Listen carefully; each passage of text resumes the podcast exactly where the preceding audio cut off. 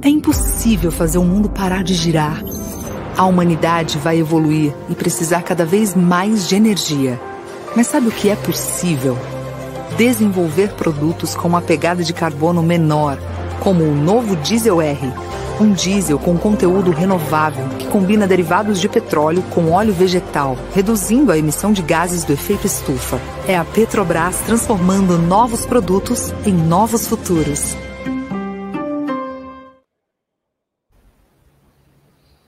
Olá pessoal, sejam todas e todas bem-vindos à oitava edição do Energy Talks, nossa série para discutir os desafios e oportunidades do mercado de petróleo e gás no país. Energy Talks é patrocinado pela Petrobras e pelo governo federal. Eu sou Felipe Maciel, diretor da agência PBR, e quero começar agradecendo a você que faz parte da nossa comunidade nas redes sociais. Sua participação é sempre muito importante para a gente. Você que está chegando agora, é a primeira vez que está assistindo um dos nossos webinars, recomendo que assine o nosso canal e ative o alerta para saber sempre que a gente tiver ao vivo. Hoje, a Energy Talks vai falar sobre a nova geração de combustíveis e produtos com menor emissão, mais sustentáveis e eficientes. A Petrobras está investindo até 2027 600 milhões de dólares no programa de biorefino.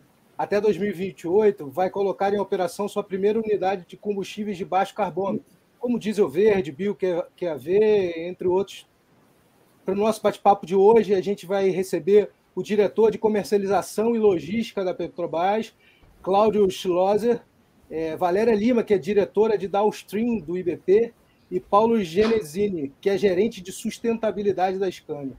Nosso programa hoje vai ser dividido em dois blocos. No primeiro, cada um dos nossos convidados terá até 10 minutos para fazer uma fala inicial. A ideia é a gente nivelar as visões sobre o tema com cada um dos nossos convidados e depois a gente vai para um bloco de perguntas e respostas.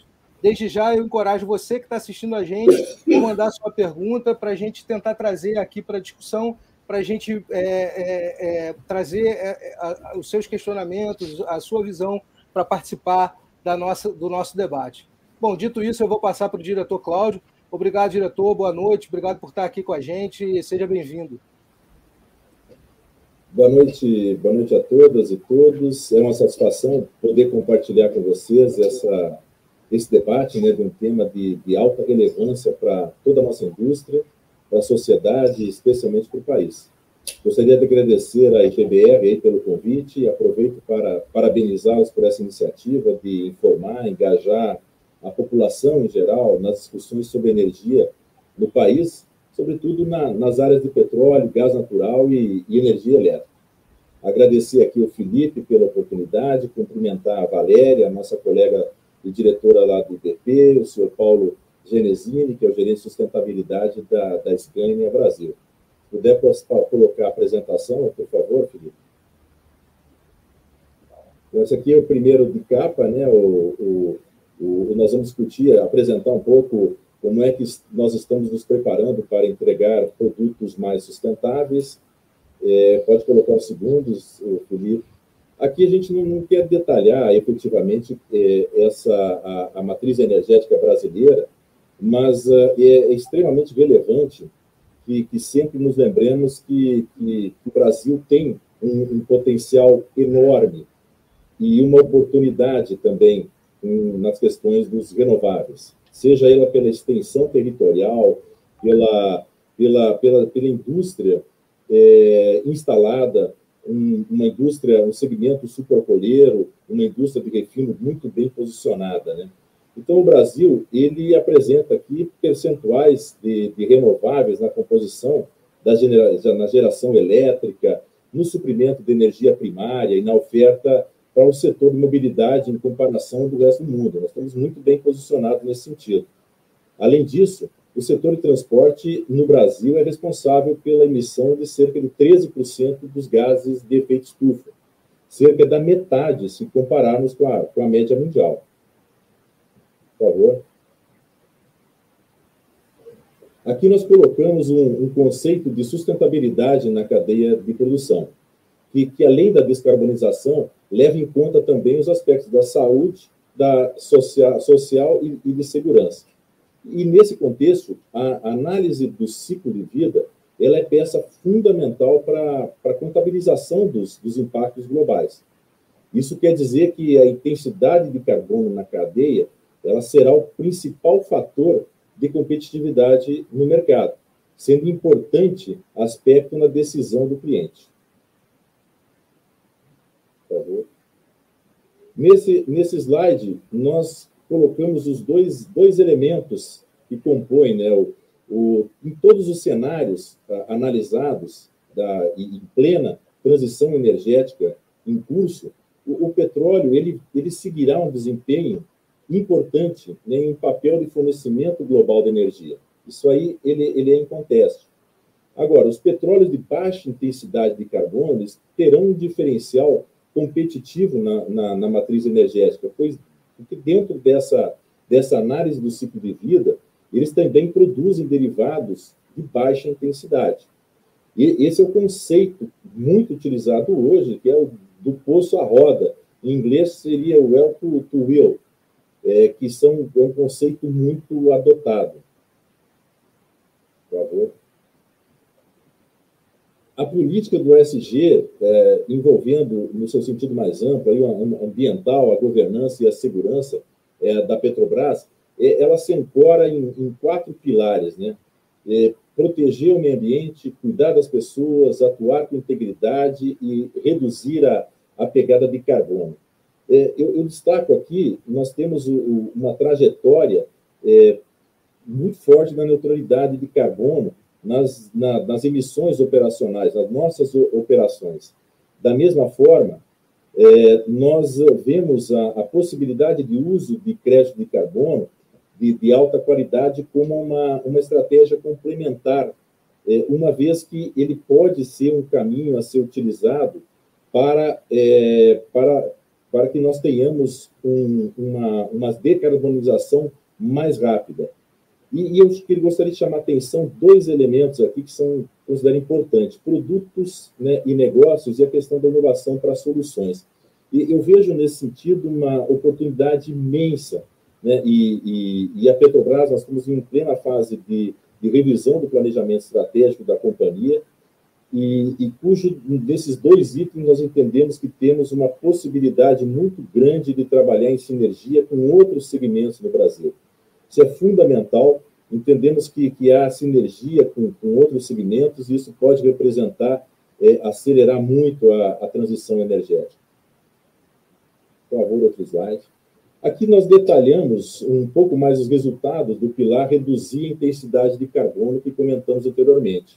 Então, nós reduzimos em 39% as emissões absolutas operacionais aí entre 2015 e 2022, é, reduzimos em 50% os gases de efeito estufa no, no IP entre 2009 e 2022, resultados muito expressivos em campos de alta produtividade, como é o caso de Tupi e Búzios, que nos coloca aí no primeiro quartil da indústria. Também reduzimos 12% as emissões aí do efeito gás estufas no IP, e, e, temos consistentemente reduzido a intensidade de carbono das nossas operações de geração de energia elétrica.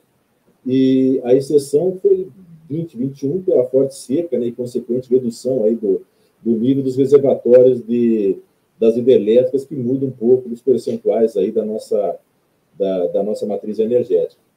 O outro slide. Então, dentro desse esforço de decarbonização da Petrobras, também envolve o desenvolvimento e oferta de produtos de baixa intensidade de carbono.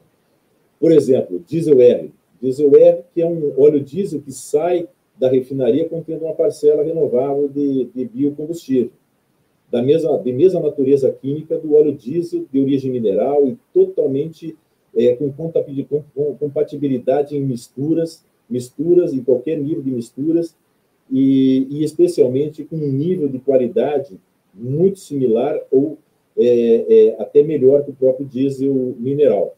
Então, considerando isso tudo na sua cadeia de distribuição e uso. Também temos outros produtos que, que lançamos, como combustível marítimo, com conteúdo renovável.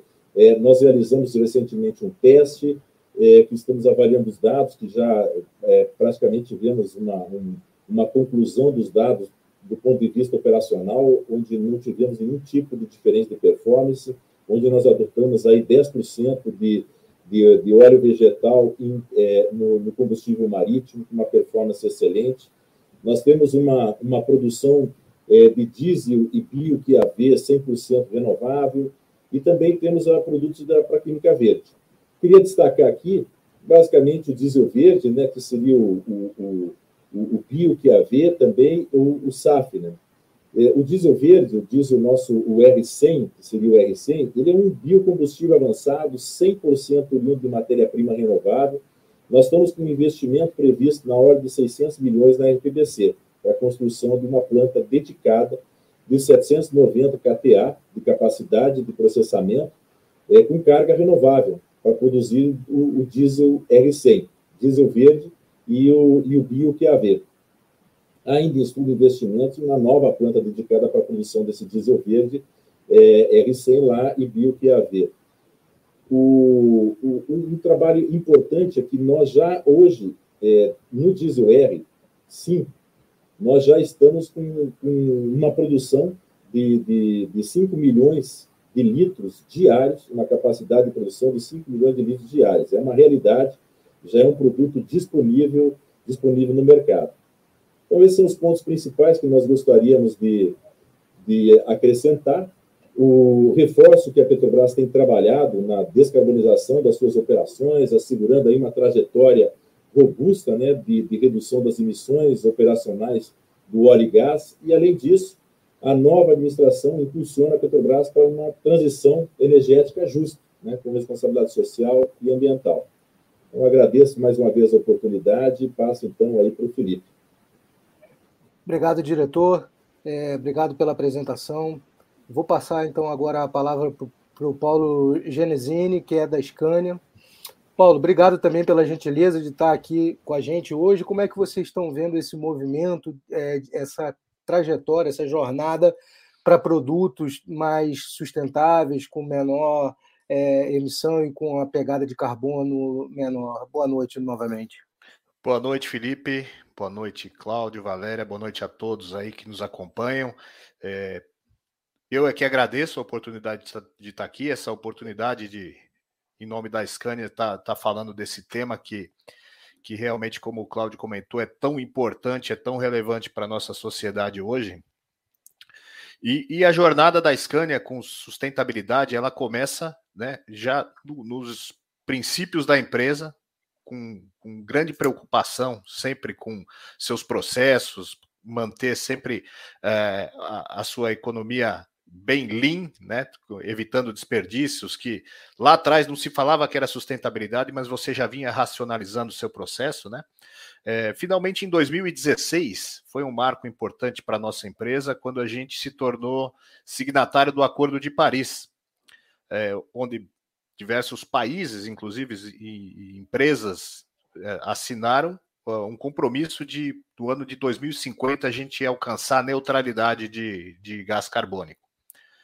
É, e naquele momento, né, nosso CEO ele declarou o propósito da Scania de ser líder para a transição para um sistema de transporte mais sustentável. Né? A gente sabe que é, o setor de transporte no modal rodoviário ele é responsável por aproximadamente 14% de toda a emissão de gás carbônico na atmosfera.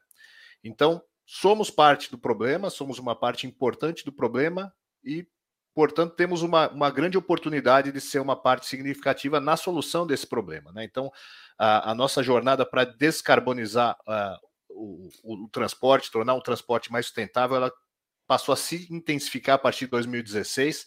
É, e finalmente, em 2020, nós, a Scania, se tornou a primeira eh, montadora a ser signatária de uma iniciativa que chama Science Based Targets, metas baseadas em ciência, que hoje muitas empresas são signatárias, que está buscando trazer ações, né, objetivos mais de curto prazo e mais concretos para alcançar essa neutralidade de carbono. É, e dentro desses objetivos, né, nós temos o objetivo aí de diminuir as emissões que são provenientes da nossa produção, né, do, dos veículos, dos nossos produtos, e temos um, uma meta de, em, em 10 anos e uma década, reduzir, reduzir pela metade. Essa, essa primeira perna aí dos nossos objetivos termina em 2025. Já estamos muito perto, já estamos alcançando globalmente essa redução. É, e, um, e uma outra, um outro objetivo que é muito importante, muito significativo do ponto de vista de emissão de carbono é descarbonizar, é diminuir as emissões dos nossos produtos em operação, que é chamado o escopo 3, né, dessa do Science Based Targets. E aí, daí provém a maior quantidade de carbono, né, que é realmente o nosso cliente, né, o transportador operando, é ele está gerando esse, esse carbono na, na atmosfera. Então, como é que a gente tem trabalhado para descarbonizar, para ter um transporte sustentável? Né? Primeiro, algo que já, já fazia parte do nosso produto, que é a eficiência energética. Né? Nós sempre trabalhamos na eficiência energética para ter um, um, produto que seja mais eficiente possível, porque se eu gasto menos combustível, automaticamente eu estou emitindo menos gás carbônico na atmosfera. Para cada litro de diesel que eu queimo no meu caminhão, aproximadamente 2,6 quilos de gás carbônico saem pelo escapamento. Então, eu sendo mais econômico, eu estou emitindo menos. E como é que a gente faz isso? A gente faz isso através de otimização do, dos nossos motores, né? Nós trouxemos motores muito com muita tecnologia, injeção é, de alta pressão para otimizar, para você ter a queima cada vez mais eficiente e conseguir realizar o trabalho com a menor quantidade de combustível possível. Aerodinâmica, treinamento de motorista. E isso é sempre foi nossa tocada, porque isso vai em conjunto com o que também é um valor nosso, a, a rentabilidade do nosso cliente. E automaticamente eu tenho uh, o benefício de ser é, mais sustentável. Mas sabemos que para atingir os objetivos como nós precisamos, precisamos, é, não temos como não ir para combustíveis alternativos ao diesel, né? aos fósseis, né? de um modo geral. Quando nós usamos um combustível fóssil, é, literalmente a gente pega um carbono que está lá embaixo da Terra e eu jogo aqui para a atmosfera. Né? Então, isso eu vou fazendo com que aumente, aumente, aumente. Então, nós precisamos, nosso objetivo é que tenhamos cada vez menos é, transporte fazendo isso. E a Scania, ela trabalha com muito um leque muito grande de, de combustíveis alternativos, tecnologias para transporte alternativo ao diesel, desde o biodiesel até a célula de combustível. E por que isso, né? Por que a Scania vai por essa linha? Porque a gente sabe que não existe a bala de prata, não existe uma solução que vai substituir o diesel. Então, a gente vai ter que é, analisar cada situação, cada mercado, a maturidade comercial de cada mercado, a, a disponibilidade desse combustível, a, a, a infraestrutura, né? Tudo isso tem que ser analisado para a gente aplicar aquilo que melhor se adequa para a gente ter um combustível alternativo. E nessa linha, é, para o Brasil, nós identificamos que a solução a gás, né, gás natural e biometano, é a mesma, é o mesmo motor, é, era uma alternativa viável importante aqui e agora, né? Nós não, não, não, podemos nos dar ao luxo de ficar esperando ter a, a, solução que seja perfeita. Nós precisamos iniciar o processo de descarbonização já. Então, o gás, por que, que nós entendemos isso? Por quê? Uh, do ponto de vista da tecnologia do produto, ela está muito bem madura, muito desenvolvida. É, um veículo a gás, em termos de desempenho, ele hoje não deve absolutamente nada para o desempenho de um veículo a diesel. O torque, a curva de torque de um motor a gás é exatamente do motor a diesel. Na prática é que o motorista não sente diferença, ele consegue tracionar a carga, subir, ter a velocidade média, tudo que é relativo à operação sem é, nenhum pênalti. Para falar um pênalti, eu não tenho a mesma autonomia, né? Porque o gás ele tá, ele é um a molécula dele é expandida, então eu não consigo ter tanta quantidade de combustível ali no caminhão, né? Aqueles cilindros, eles têm o, o gás na forma obviamente gasosa, então eu, a minha autonomia ela fica prejudicada em relação ao diesel. Como é que a gente mitiga isso? Desenvolvendo a, a, a malha né, de distribuição, que já é razoavelmente bem distribuída no Brasil, em alguns lugares, né? Na, na costa, na região sudeste, na região sul. Então, a gente tem um pouquinho de gaps aí quando a gente vai mais para o interior do Brasil.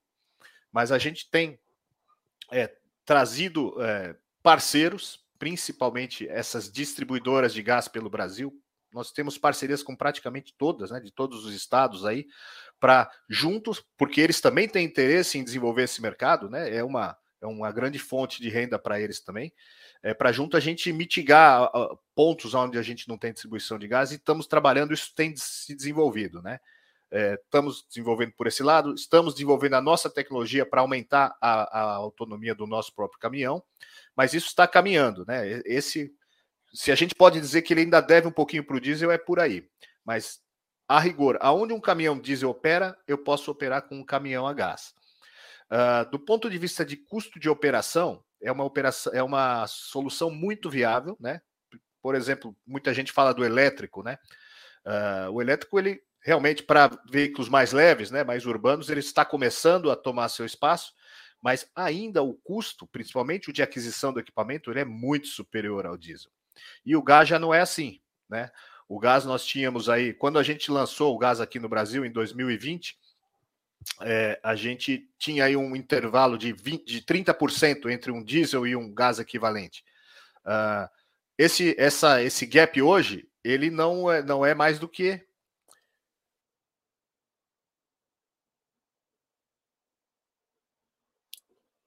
Acho que o Paulo teve algum problema e caiu. Vamos ver se a gente consegue reconectar com ele. Bom, eu vou passar então a palavra para a Valéria Liva, que é diretora de downstream do IBP, e aí quando o Paulo voltar, a gente, a gente ele termina a fala dele. Valéria, obrigado pela gentileza de estar aqui com a gente. É, boa noite. Boa noite, Felipe, eu que agradeço, e boa noite essa audiência tão qualificada da PBR, o Cláudio e também o Paulo quando ele voltar, né? é. Bom, então, acho que esse assunto é um assunto muito interessante, né? Porque por que a gente está falando de combustíveis sustentáveis? Né? Acho que eu vou tocar em alguns pontos que tanto o Cláudio quanto o Paulo trouxeram, né? Que é a necessidade de descarbonizar. Então, o que, que a gente está falando aqui? O que está por trás dessa procura né, é, por combustíveis sustentáveis? Realmente é uma economia de menor carbono. E então a transição energética basicamente é isso, né? Essa é uma, é uma transição muito diferente da transição energética que foi feita no passado, quando a gente substituiu, por exemplo, o carvão por petróleo. Porque o petróleo já era mais eficiente que o carvão, né? Nesse momento, não é bem assim, porque a, a eficiência do petróleo ela é muito grande, ela é quase imbatível. E por isso que, por mais de um século, né, o petróleo e os seus produtos, principalmente na matriz de transporte, são tão dominantes. Porque ele tem uma, um poder calorífico, é, uma eficiência energética muito alta, né, uma fluidez da temperatura ambiente muito grande, o que faz com que ele seja muito barato de ser transportado para o mundo inteiro. Os motores são extremamente eficientes, né? Imagina, você cruza um oceano com um avião com um tanque relativamente pequeno de combustíveis, né?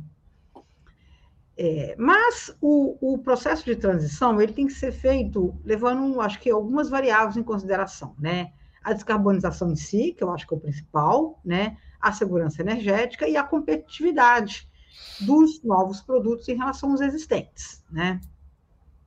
E esse processo ele não é certamente binário. Cada país tem seu processo, né? Tem suas fortalezas, tem seus desafios, né? Tem que levar em consideração a infraestrutura existente, é, tudo isso e a capacidade, inclusive, que cada país tem de pagar essa transição, né? É o que, que o bolso da população pode pagar.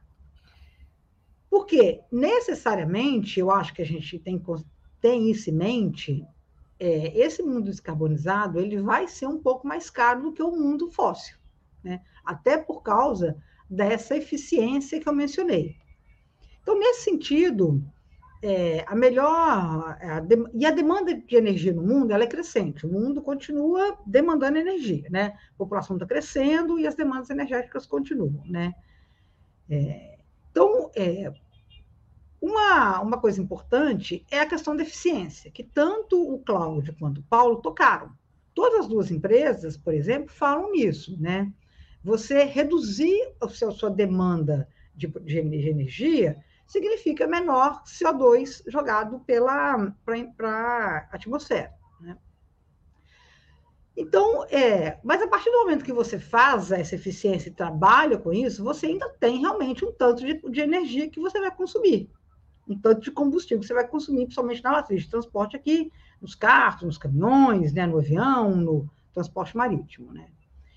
E como o, Paulo, o, o Cláudio já trouxe, a nossa matriz de transporte ela é bem limpa comparada com o resto do mundo, principalmente devido né, ao, ao mandato de etanol e na gasolina, que a gente tem de 27%, e de biodiesel no diesel, fruto de políticas públicas bem estruturadas e definidas. No caso do etanol, foi em meados da década de 70, e no caso do biodiesel, a partir de 2005, né, quando saiu a lei de produção, na, produção Programa Nacional de Produção de Biodiesel. Então você pode pensar assim, ah, o Brasil está bem na fita, né? Porque o Brasil já tem uma matriz mais, mais é, limpa que o resto do mundo. Na verdade, infelizmente, não é assim. Porque hoje, ainda que é, o Programa Nacional de Produção de Biodiesel se, tenha sido implantado de uma forma bastante ampla e correto, sem limitar nenhuma tecnologia, ele acabou sendo desvirtuado do seu conceito original. E, e, e fato é que hoje existe uma reserva de mercado para uma única tecnologia. O próprio Paulo trouxe, olha bem, a Scania tem um leque de alternativas, ele trouxe essa palavra leque, né? O mundo hoje realmente tem desenvolvido muitas alternativas para descarbonizar é, o setor de transporte, especialmente o diesel, né? No nosso caso aqui, o diesel é mais importante que a gasolina, porque o etanol já tem, assim, uma, é, o etanol, seja o anidro, que é misturado na, na, gasolina, seja o hidratado, ele já tem aqui no Brasil uma vida muito própria, né? É, muito reconhecido assim, pela população. E você não tem nenhuma reserva de mercado no etanol. Você tem o etanol de cana, etanol de milho, né? E vamos em frente. No, no biodiesel, no diesel, infelizmente, isso não acontece. Hoje a gente está refém né, de uma, da reserva de mercado de uma única tecnologia e não tem uma política pública que dê clareza para a introdução desses biocombustíveis mais avançados, seja produzidos através de uma tecnologia de hidrotratamento, foram, foram os que o, o, o Cláudio trouxe, né, que é o SAF, o diesel verde, é, o diesel R, que a Petrobras faz no coprocessamento na refinaria, né, que a gente fala uma tecnologia REFA, né, o HI vem de, de hidrogênio, ou mesmo combustíveis sintéticos, né, tipo Fischer-Tropsch, que a gente vai ter que acabar caminhando para isso também, eu toco isso posteriormente, toco nesse assunto mais posteriormente. Então, hoje a gente tem uma adição de biocombustíveis na, nos, nos nossos combustíveis por mandato linear, ou seja, cada litro tem que ter um determinado percentual de biocombustível. E esse percentual não tem, de fato, um vínculo com a necessidade de descarbonização, que é, na verdade, o objetivo principal da introdução desses, desses novos combustíveis sustentáveis né? que é reduzir a emissão de carbono. Então, eu acho que está no momento da gente deixar de falar do chamado phase-out de combustíveis para falar mais de phase-out de emissões. Eu acho que falta isso no Brasil. Sem uma visão de redução de emissões clara, dificilmente a gente avança com os investimentos necessários para produzir, aí, seja o diesel renovável, seja o combustível sustentável de aviação, o SAF, é, ou, ou, ou mesmo o HVO. Né? Então, o, no caso do SAF, inclusive, o Brasil tem compromissos internacionais a partir de 2027, de produção de volumes aí, né, com o CORSIA. E, assim, o Brasil ele tem uma vasta opção de biomassa renovável, inclusive com vocações regionais. Você tem lá a palma no Pará, você pode ter é, a mamona, né? acho que é isso que a, inclusive, que a CEL anunciou que vai usar na Bahia, né? E você tem, inclusive, interesse de investidores, mas a gente está estacionado. Por que nós estamos estacionados? Porque é, falta clareza na política pública. Né? Hoje, o único é, biocombustível que a gente pode misturar no diesel é o biodiesel de base de éster. Né? A gente sabe que o MME enviou um projeto de lei para a Casa Civil, chamado é, Combustível do Futuro, mas esse PL ainda não foi discutido com o setor, temos poucas informações, mas as informações que temos é que esse, é, esse projeto de lei ele ainda é baseado em mandatos volumétricos específicos para cada produto, e não, é, e não em emissões. Ou seja, quando ele cria, além de tudo, mandatos volumétricos específicos por, por biocombustível, ele cria uma reserva de mercado em cima de outra reserva de mercado. Isso não é nem um pouco eficiente para o país. Então, é, você começa, em vez de você procurar uma eficiência né, de distribuição de combustíveis, de logística, você começa a criar reservas de mercado, que na verdade até facilita uma, um preço maior pelo produtor inicial do que se ele tivesse competindo no mesmo mandato com alternativas um pouco mais baratas que, que ele. Né? Então, eu acho que a gente tem que pensar numa política pública que acelere né, a descarbonização ao menor custo para a sociedade brasileira, atrai investimentos e gera empregos. Né? E eu acho que tem quatro pilares importantes. Né? Primeiro, é realmente esclarecer a questão do mandato da mistura, né? sair de um mandato linear né?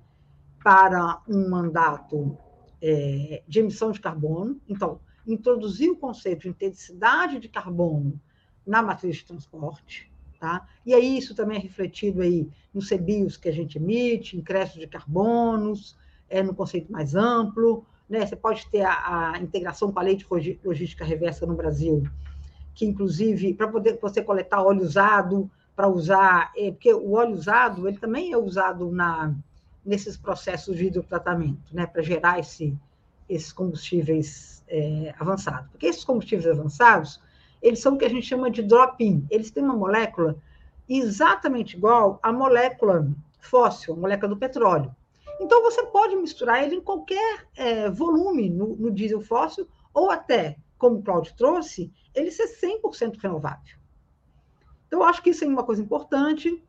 É importante que a gente tenha também uma clareza tributária, porque, dado o benefício para uma, uma descarbonização desses combustíveis sustentáveis, é, acho que é aceitar você ter uma alíquota reduzida para esses é, combustíveis em relação ao combustível fóssil. Acho que isso é aceitável pela sociedade, né? E a última coisa, a questão da viabilização dos investimentos, né? O, o, o Cláudio trouxe volumes bem expressivos, né? Claro, a Petrobras é uma empresa muito grande, muito, atualmente muito saudável, né? É, mas não é qualquer empresa que pode é, fazer esses investimentos, principalmente considerando que os outros países, né, tanto os Estados Unidos e Europa, eles têm alocado um volume muito grande de recursos, de subsídios para a produção desses combustíveis. A gente não imagina isso no Brasil, porque o Brasil é ter uma outra realidade econômica, né? Acho que a gente tem outros desafios mais prementes para usar o dinheiro público, né? Mas você ter aí maior clareza, né?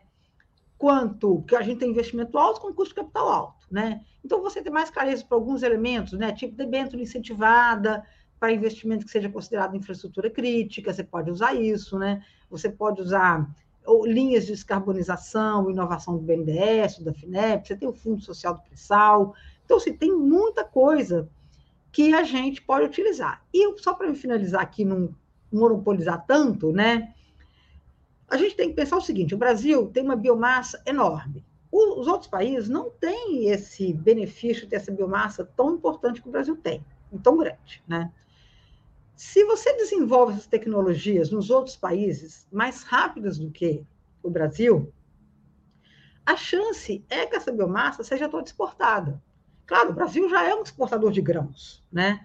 É, ele pode continuar sendo exportador, mas você perde uma oportunidade de industrializar esse grão aqui no Brasil para gerar esses biocombustíveis, né? Você acaba perdendo o time de negociação. Quando você decidir fazer esse investimento, talvez toda a nossa biomassa esteja comprometida, vendendo para o exterior. Então, acho que são alguns pontos que eu queria colocar. É... E a gente faz o debate aí quando o Paulo acaba fazer a apresentação e a gente vai para a segunda parte aí da apresentação. Você está no mudo. É, desculpe. Obrigado, Valéria. Desculpe aí, o, o esqueci no mudo. É, vou voltar a palavra para o Paulo para ele encerrar é, a, a, fala inicial dele. Paulo, a gente acabou passando para a Valéria é, para a gente adiantar o debate, mas a gente volta agora para você concluir a sua fala inicial. Legal, Dei, tive uma queda aí. Acontece, é... faz parte.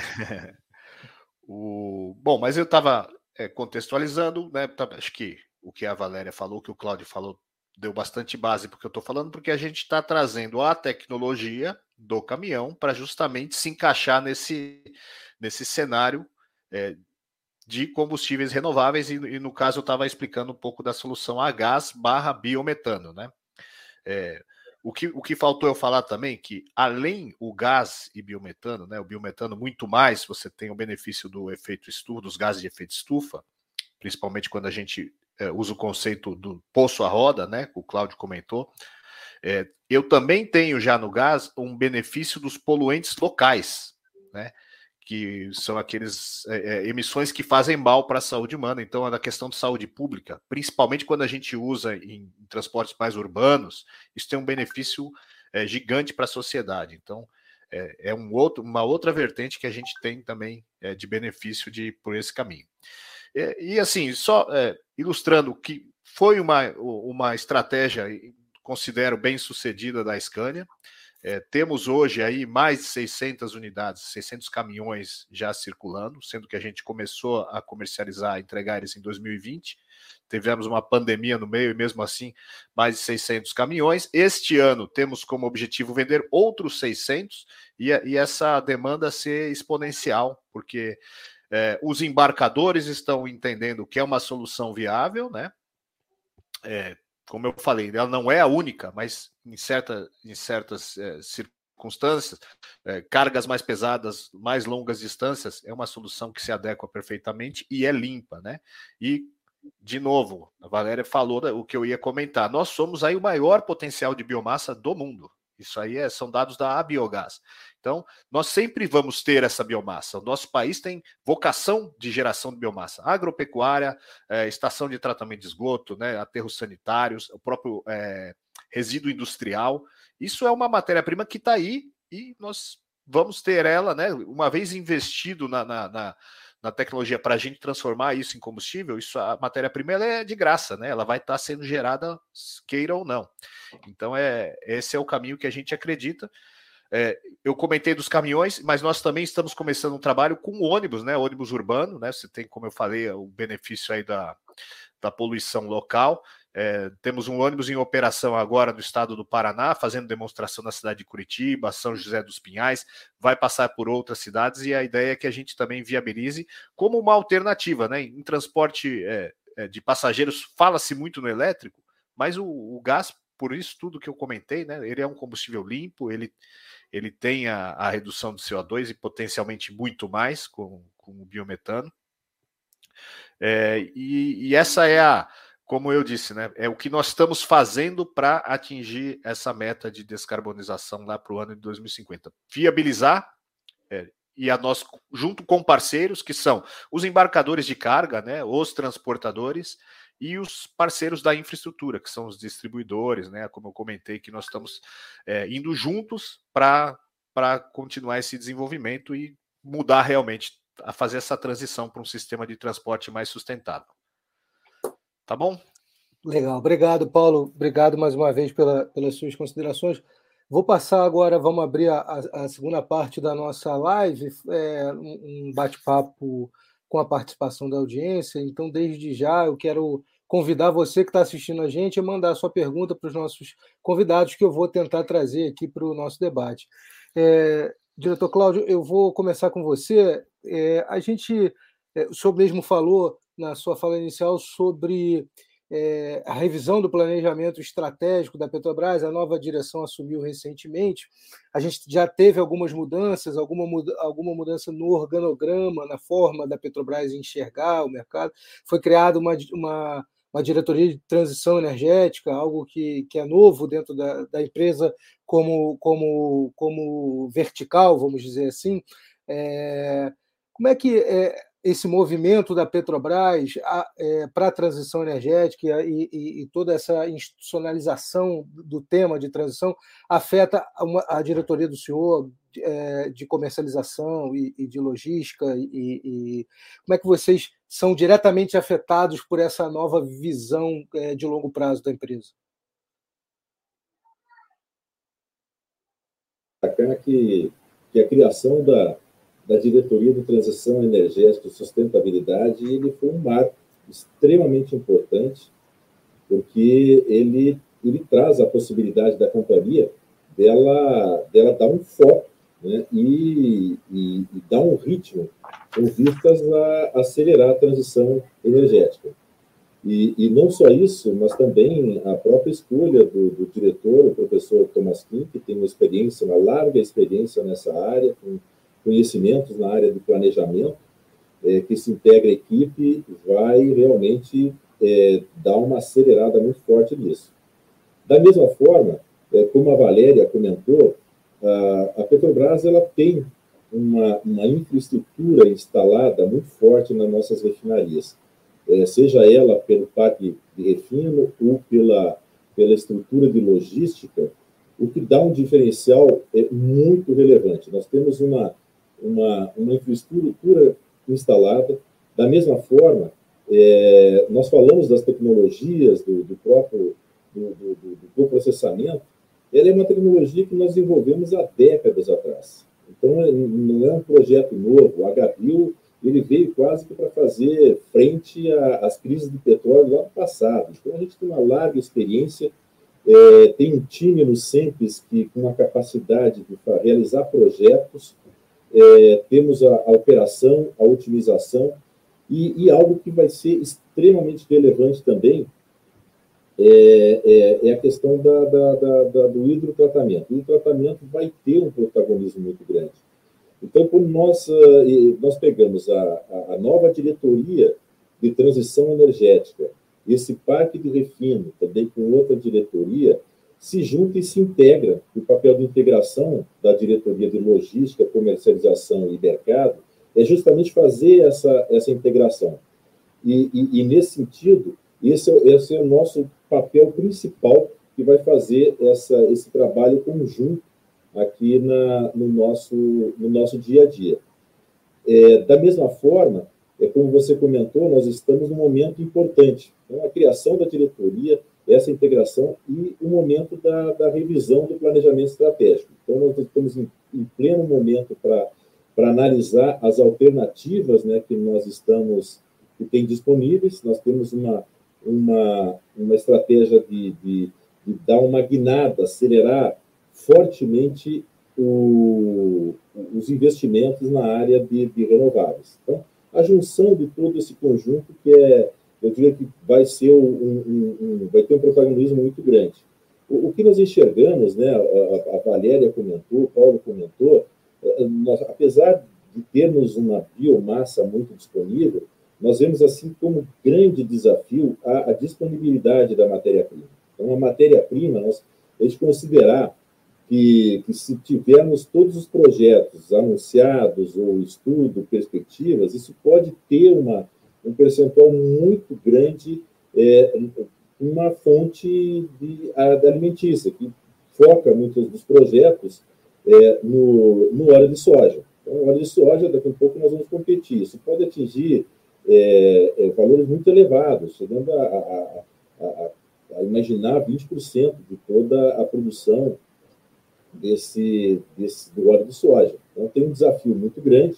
A biomassa é um potencial, mas ele tem para se desenvolver. A Valéria citou questões extremamente relevantes, que é a questão regulatória. Se nós não tivermos efetivamente um, um incentivo, um propulsor para que, que, realmente os investimentos ele tenham uma atratividade e, obviamente, o seu retorno, fica difícil da gente avançar e se torna um, um, um desafio bastante grande. Então, hoje, no momento, estamos, é, é, nesse sentido, é, é, essa diretoria ela vem se integrar com, com, esse, mesmo, com esse mesmo propósito da, do desenvolvimento de produtos cada vez mais sustentáveis. Legal, obrigado, eh, diretor Cláudio. O senhor citou agora o, o, a questão do HBio. Eu me lembrei que eu, eh, eu fui assistir o primeiro teste do HBio na Refap, talvez 2005 ou 2006, não, não tenho certeza, mas acho que foi, foi eu tenho certeza que foi no, no, no primeiro governo do presidente Lula, mas eu, eu, eu, tive lá na Refap vendo, assistindo esse teste. É, bom, tem quase 20 anos, né? É, exatamente, exatamente. Faz é. bastante tempo. Faz bastante tempo.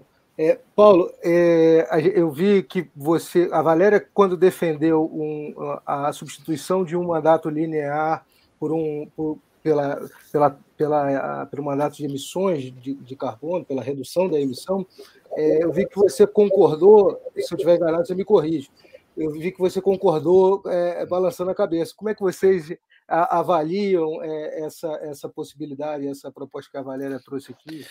Não, é, eu eu realmente identifiquei isso como uma tendência, porque é, falando aí pela indústria de transportes, né? O nosso posicionamento tem muito a ver até com a competitividade da indústria, né? Nesse novo cenário, a gente, se não tiver uma estratégia, uma, um posicionamento de, de ir nessa direção de sustentabilidade, e estou falando de descarbonizar realmente os nossos processos é, eu vou perder competitividade. Eu vou, os clientes não vão querer consumir produtos que não tenham origem de, é, de uma, de uma fonte que seja sustentável. É, eu não vou conseguir parcerias, né? Eu não vou conseguir investimentos. Isso aí já está acontecendo, né? Então, naturalmente, a, a sociedade ela vai puxar isso, mas obviamente isso aí poderia ser é, ter uma sinergia mais forte até por, é, pela, pela autoridade pública, a gente tem que. Eu acho que isso é natural, vai acabar acontecendo, está acontecendo já. O, os, quem que é o nosso maior é, cliente? É o transportador, que precisa ter um transporte com menos impacto, com menos impacto em termos de emissão de carbono, para se manter competitivo com o seu cliente, que é o embarcador, é quem compra o transporte que por sua vez tem também o seu cliente, porque o seu processo, né? Uma indústria, ela precisa atender os seus, os seus acordos, descarbonizar para se manter competitivo. Acho que a sociedade, dessa maneira, acaba puxando né, a cadeia e, óbvio, acaba no transporte, que é uma parte importante desse ciclo aí, e é um grande potencial, como eu falei, de reduzir né, emissão. Então, é, foi nesse sentido aí que eu, que eu entendi. Ó, acho que eu vi assim, a sociedade toda tem que puxar isso aí e já e é o que está acontecendo. E ao mesmo tempo, a gente vai sinalizando, eu, é, fornecedor do equipamento, transportador, o embarcador, para esse dono da biomassa, esse produtor, para uh, ah, destravar isso que o Cláudio estava falando, que concordo plenamente. A, o potencial está lá, mas eh, potencial é uma coisa, acontecer é outra. Mas eu acho que um, um, papel importante é esse: a gente sinalizar, olha, a demanda está aqui, eu preciso, né? Eu, existe esse mercado.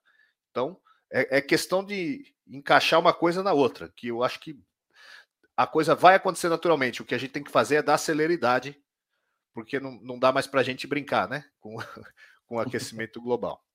É verdade. Valério, eu vi que você estava aí querendo complementar, e eu vou aproveitar e adicionar uma, uma, uma questão. É, a, a, visão hoje é que é, você dando competitividade para que todas as tecnologias concorram, é, isso vai ajudar com que o, aconteça o desenvolvimento é, da produção dessas biomassas. É, é, esse, essa é a visão é, que vocês têm hoje?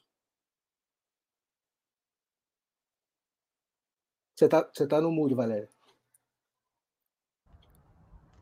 Até hoje a gente não aprendeu isso, né? Essa é, essa é a frase que eu mais falo toda semana. Ou é eu fiquei no mudo ou você está no mudo. É. Bom, é, a nossa visão é que o que a gente viveu é, no século XX, grande parte do século XX, um pouco do século XIX, que é assim, o absoluto predomínio dos motores a explosão, né? Então, aí dos motores diesel, motores é, também, isso não vai mais acontecer. Acho que a gente vai ter um mundo bem mais plural. Quando a gente fala que a gente vai ter um mundo mais plural, em todos os sentidos, inclusive no transporte. Né? Então, é, por exemplo, quando o Paulo traz a questão dos, dos ônibus a gás, né? tem o, o, transporte elétrico, e você tem outros, vários tipos de combustíveis né, que a gente pode desenvolver. Então, acho que, primeiro, a gente tem que aceitar isso. Acho que isso é uma. A cabeça tem que funcionar de uma forma diferente. Mas também é, e eu acho que também o setor automobilístico acaba sendo uma indústria global.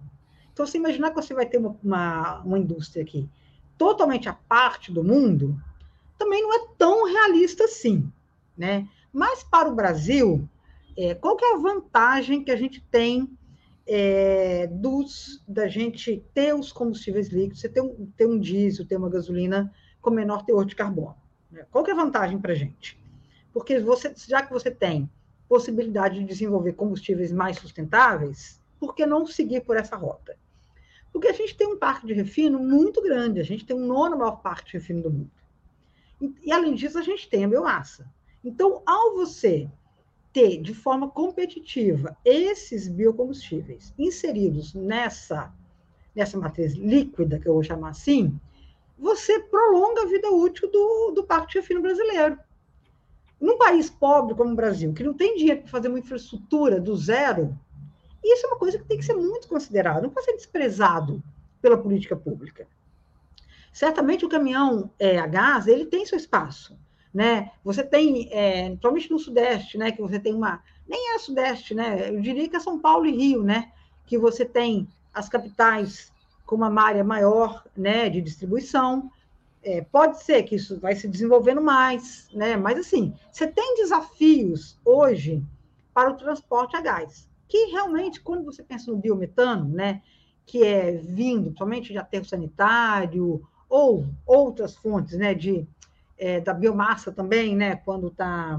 Me fugiu a palavra. Depois o Paulo me ajuda. Então, é o seguinte: você tem um potencial da decomposição da matéria, da matéria orgânica da biomassa brasileira, né? A produção de biometano no Brasil é muito grande. E você aproveitar isso é bom porque você está evitando que o CH4, que é o metano, vá para a atmosfera. O CH4, o metano, ele é duas vezes mais é, complicado para, para para o aquecimento global do que o CO2. Então, você capturar esse CH4, você captura o CH4 e ainda transforma ele em combustível, é muito vantajoso. Então, você acha que tem essas todas essas concorrências que a gente vai ver é, e vão ter seus nichos. A minha preocupação é que o Brasil, o Brasil até hoje não aprovou uma lei, um mercado de carbono, uma lei para regular o mercado de carbono, né? O Brasil tem ficado fora de toda a negociação internacional sobre isso. O Brasil tem uma, uma matriz super limpa, tem uma matriz de transporte mais limpa do que o resto do mundo, né? É, mas mesmo assim ele é visto de uma forma muito negativa no resto do mundo. Por estar fora dessa, negocia de negociação internacional, o Brasil acaba importando métricas que não necessariamente são favoráveis a gente como, sabe, como para o desenvolvimento do país. E é isso que a gente tem que pensar. O Brasil tem que é, se posicionar a partir das suas fortalezas de uma forma um pouco diferente. Então, aceitar que a gente vai ter, pode ter uma cauda mais longa para os combustíveis líquidos. Se você tiver uma, se você conseguir descarbonizar isso de uma forma eficiente, né? Aí você tem o, o HVO, você tem o diesel verde, daqui a pouco você vai ter o SAF, você vai ter o biobunker. Então, é, tudo isso é uma oportunidade para o Brasil, que a gente está perdendo. Né? E quando eu falo em oportunidade no Brasil, não significa desconhecer todas essas tecnologias que estão pipocando por aí. Por exemplo, o motor de, de a gás que o Paulo trouxe, que realmente é bem eficiente, é uma tendência. Eu acho que a eletrificação não é muito, é, digamos assim, o caminho do Brasil, porque é bem mais caro, né? tem toda uma infraestrutura muito cara, é, eu acho que a gente teria outras prioridades. Agora, tem que ter uma competição é, isonômica, entendeu? Você não pode dar uma reserva de mercado para um produto. O pior que pode acontecer no país, no momento que a gente tem tanta inovação no mundo, tanta coisa sendo estudada, tantas alternativas aparecendo, você ficar refém de uma tecnologia tão antiga. Exato. Eu não sei se eu respondi sua pergunta, mas acho que era não, isso. É isso, é exatamente isso. É, é, diretor Cláudio, o, a Valéria tocou num ponto que é fundamental, é, que é a, a, a, transição justa, né? A gente, a gente conseguir fazer com que essa, essa transição seja justa. E o senhor falou sobre isso também na sua fala inicial, é, para a nossa sociedade. A gente tem que, sempre que a gente faz essa discussão, e a gente aqui na EPBR sempre lembra isso, a gente vive num país que tem ainda muita desigualdade, muita gente que não tem nem acesso à energia. Né? Então, é, é esse, esses pontos precisam estar sempre colocados quando a gente faz esse tipo de discussão. Queria entender, dentro desse aspecto que, é, é, que a Valéria tocou, da gente valorizar o nosso parque de refino, a gente tem um mercado de, de líquidos que é um mercado que é, de dar inveja para qualquer país do mundo. É, como é que a Petrobras pode é, trabalhar para valorizar esse parque e, e, fazer com que esses produtos sejam, cheguem cada vez é, com preço mais acessível para a população? É, isso está hoje no radar da empresa.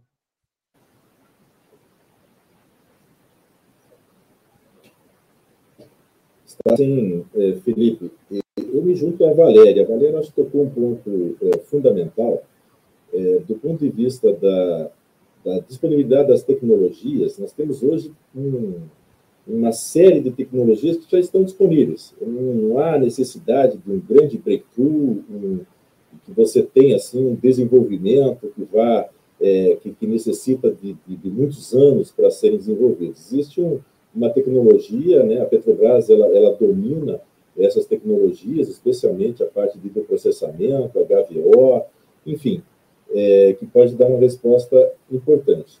O, o, posicionamento que nós temos é que quanto mais, é, é, digamos assim, o, o, o, sistema regulatório ele, ele possibilitar o uso dessas tecnologias, ou seja, você ter disponível e que a sociedade possa efetivamente utilizar, é, essas tecnologias de, de uma forma é, é, é, de aproveitar tudo isso é, é, o, é, o, melhor benefício. Então, esse é um, um, posicionamento que nós temos, ele, ele é muito relevante. Como colocou, como bem colocado, nós falamos sobre o Parque de Refino, entendemos que existe muitas possibilidades de, de desenvolvimento de processos, de produtos e negócios com sinergia entre a, a, a própria Petrobras e, e, os outros segmentos é, que produzem energia no país. Eu acho que tem, uma possibilidade muito grande também que pode entregar é, esse benefício para a sociedade num, num, período muito mais, mais rápido. Legal. É, Paulo, o Miral Miranda Neto traz uma, uma questão aqui pelo YouTube sobre gás natural é, como combustível é, ele, ele questiona, é, pergunta, na verdade, se, é, se você acha que o gás natural continuará sendo utilizado como combustível nos próximos 20 anos, ou se ele pode ser usado também para a obtenção de hidrogênio, e aí o hidrogênio virá um combustível é, é, para o transporte. É, eu vou abrir também para os outros, é, nossos outros dois convidados, tanto o diretor Cláudio e a Valéria, se eles quiserem também comentar esse, esse tema. Vamos lá, Paulo? O que a gente acredita é que o gás natural, ele, por, por aquilo que eu comentei, pela sua eficiência no transporte, né, por, por uma substituição é, é, par ao diesel em termos de desempenho, e ele permite também que você, a mesma tecnologia, você usa o biometano, que a, a, partir do momento que a gente consiga ter mais, é, mais injeção de biometano na nossa rede de distribuição, a gente vai caminhar em, em direção à, à descarbonização, ele vai ser importante e eu acho que ele vai ser, ele vai fazer parte da matriz de combustíveis, mesmo quando a gente tiver alguma tecnologia é, como elétrico, com, que, que, a gente acredita que vai demorar muito tempo ainda.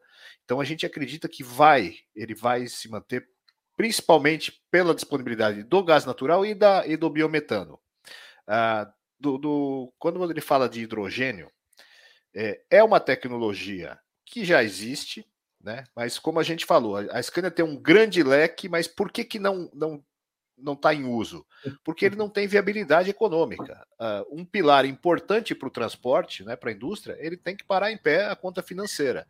O hidrogênio, é, é o, é o elemento mais abundante no planeta.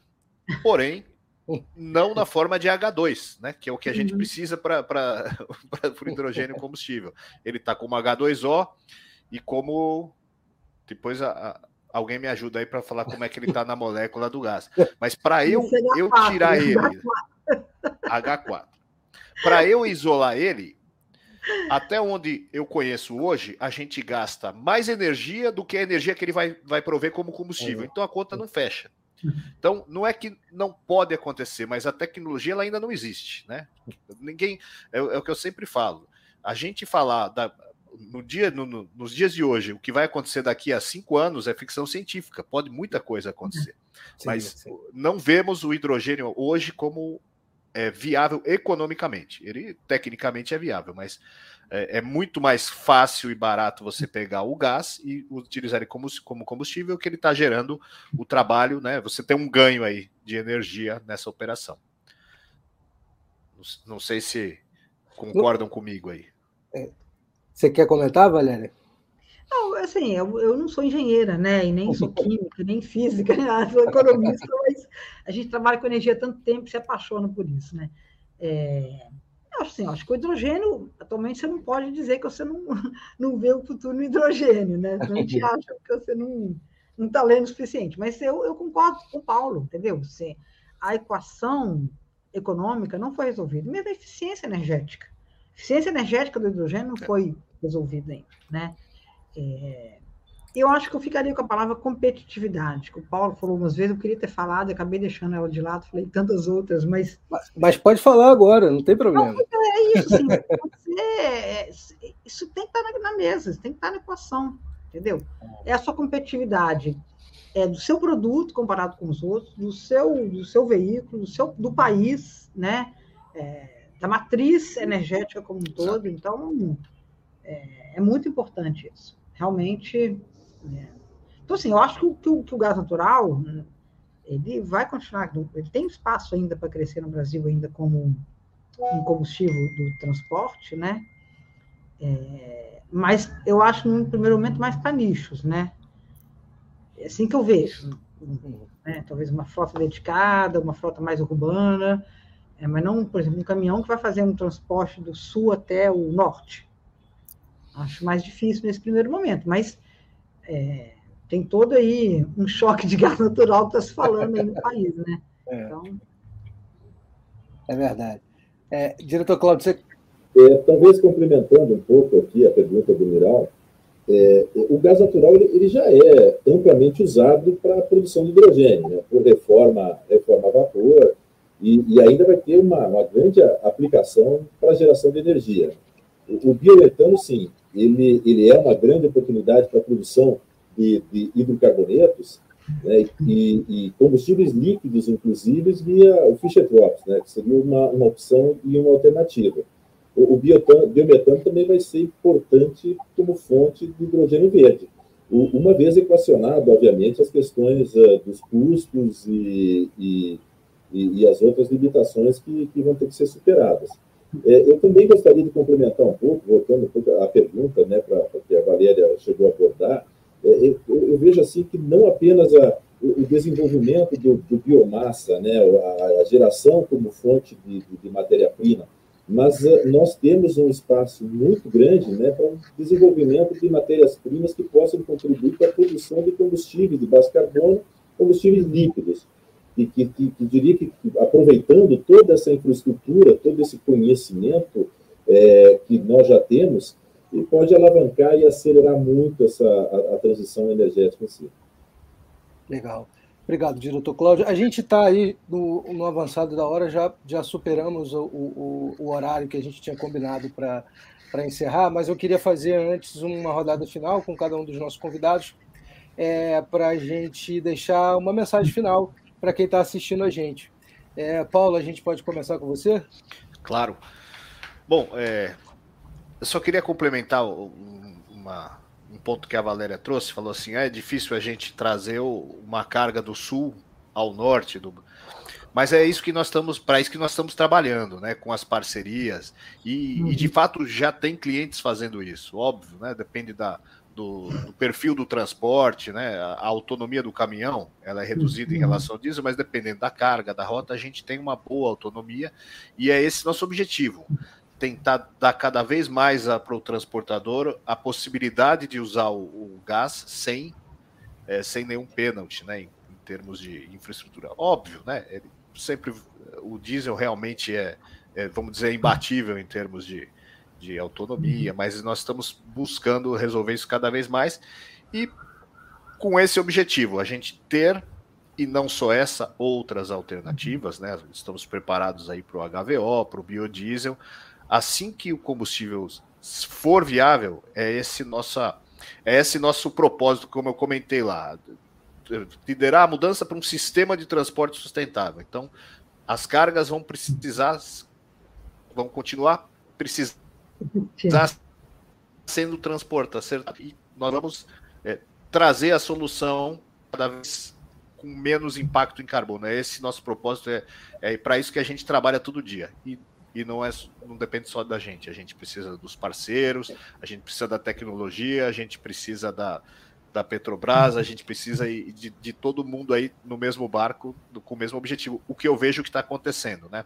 É, por isso que é, é tão satisfatório para mim participar de um, de um bate-papo como esse. Eu, eu, vejo cada vez mais isso acontecendo, porque acho que é, a gente não é mais não é mais uma, uma opção, é uma necessidade a gente seguir nesse caminho. E, e eu fico muito satisfeito de poder trabalhando, estar tá trabalhando com esse tema aí e, e buscar um futuro melhor para nossos netos aí. Legal. Obrigado, Paulo. Obrigado pela gentileza de estar aqui com a gente essa noite. Eu que agradeço. É, é, é, a mensagem é essa, né? É, a gente a gente está tentando buscar um futuro melhor para as próximas gerações e, e, eu acho que todos estamos aqui trabalhando em prol disso. Valéria, obrigado também pela gentileza de estar com a gente. Sua mensagem final, por favor.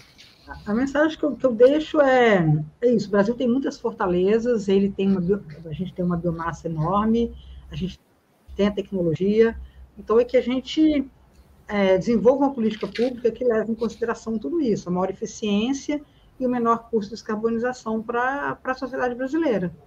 E que a gente não tenha coragem de sentar na mesa internacional e colocar também nossas métricas, entendeu? Não aceitar só métricas que não fazem sentido para o país. Legal, obrigado, Valéria. E fica o, o, o, recado do dever de casa que precisamos fazer é, na legislação e, e na regulação, é, com bastante coisa aí para avançar nos próximos meses. Temos que levar isso para frente. Obrigado, Valéria, mais uma vez. Pública. É, diretor Cláudio, obrigado também pela gentileza de estar aqui com a gente. Sua mensagem final, por favor. Boa noite.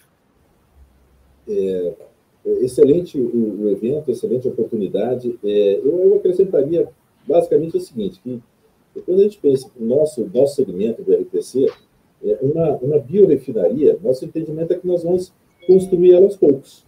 Então, é, nós temos é, uma visão de curto, médio e longo prazo. Se a gente pensar no curto prazo, o coprocessamento, né, como foi falado, é uma tecnologia disponível, ela, ela pode acelerar muito rapidamente. Então, nós temos uma possibilidade de trabalhar com, aí, com 20 milhões de litros é, num, num, num período muito curto, utilizando uma tecnologia reconhecida. Depois, a gente partindo para uma unidade já dedicada né, para matérias-primas renováveis, onde a gente atende o BioQAV, é, a gente entra no SAF, enfim, essa construção ela pode ser aos poucos com essa, com essa visão e muito acelerada é, no curto e, e, no médio prazo. É também importante que, que, o uso de derivados de petróleo de baixa intensidade de carbono, né? como a gente está falando aí do SAF, e já também é reconhecido aí na organização, na aviação civil, civil internacional. Eu, a, a visão, assim, a palavra final, botaria uma de otimismo a, a, a nossa indústria ela, ela, já passou por diversos, diversos desafios. Gente começar desde a criação uh, da, da, dessa indústria e, e passamos por, por, um desafio enorme, que era a questão do enxofre nos combustíveis, onde todos imaginavam que, que talvez seria muito difícil alcançar teores é, e, e melhorar a qualidade de ar das cidades. E hoje você vê que é um tema digamos assim, continua sendo em alguns momentos crítico, mas ele, ele tem uma, teve uma melhoria e, deu, e a indústria deu uma resposta é, muito significativa. E eu vejo da, maneira, da mesma forma. A nossa indústria ela, ela, ela vai continuar, ela tem uma capacidade de, de conhecimento e tecnologia de dar resposta e, e, e alavancar é, toda essa a transição energética, né, como o Paulo, a Valéria, aqui os colegas comentaram, nós vamos entregar para a sociedade certamente um, um, mundo muito melhor, nossos netos, os filhos e, e aí eventualmente os bisnetos. Essa, essa é a minha mensagem, assim, eu diria para de concluir é de um otimismo muito grande e de uma certeza que nós vamos dar uma resposta para a sociedade. Obrigado, diretor. Obrigado novamente a todos os nossos convidados, a Valéria, o Cláudio, o Paulo. É sempre um prazer para a gente na IPBR promover esse tipo de discussão, é, porque a gente acredita que o debate é a melhor forma da gente construir um futuro melhor para todos nós. Essa é uma, uma das missões e um dos pilares da gente aqui na, na, na IPBR. Gente, agradeço também vocês que estão assistindo a gente, que faz parte da nossa comunidade na IPBR nas redes sociais. Obrigado. Energy Talks volta no próximo mês discutindo gás natural, o mercado de gás natural no Brasil. Até lá, uma boa noite para todo mundo. Boa noite. Obrigado. Boa noite, pessoal. É impossível fazer o mundo parar de girar. A humanidade vai evoluir e precisar cada vez mais de energia. Mas sabe o que é possível? desenvolver produtos com uma pegada de carbono menor, como o novo Diesel R, um diesel com conteúdo renovável que combina derivados de petróleo com óleo vegetal, reduzindo a emissão de gases do efeito estufa. É a Petrobras transformando novos produtos em novos futuros.